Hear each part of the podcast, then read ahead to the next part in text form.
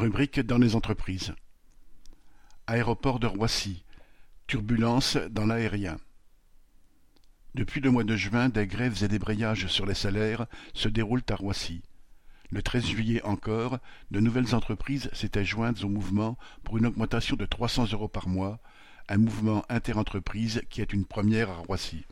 Les liens créés, l'unité derrière une même revendication, l'habitude de se retrouver ensemble, la conscience des manœuvres des directions et de l'attitude de certains syndicats compteront dans l'avenir.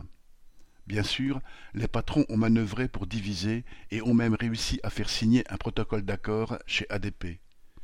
Les autres se sont donné rendez-vous en septembre, mais rien n'est réglé.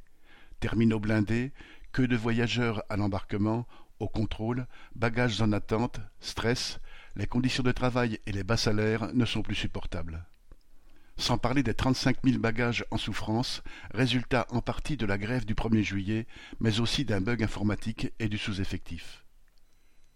Le week-end du 10 juillet, ADP a fait appel à une cinquantaine de volontaires pour tenter de résorber le retard, et on a même vu le directeur de Roissy s'agiter parmi eux.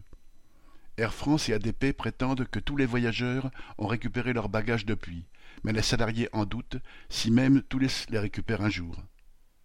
Le trafic aérien a repris.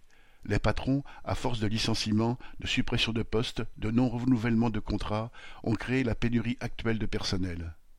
Vu les conditions de travail et les salaires, les candidats ne se précipitent pas.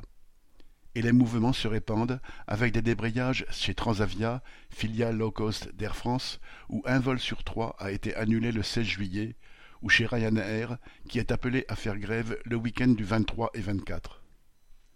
Le transport aérien est donc entré dans une zone de turbulence. Les patrons feraient bien d'attacher leur ceinture, car les salariés, eux, veulent desserrer la leur. Correspondant Hello.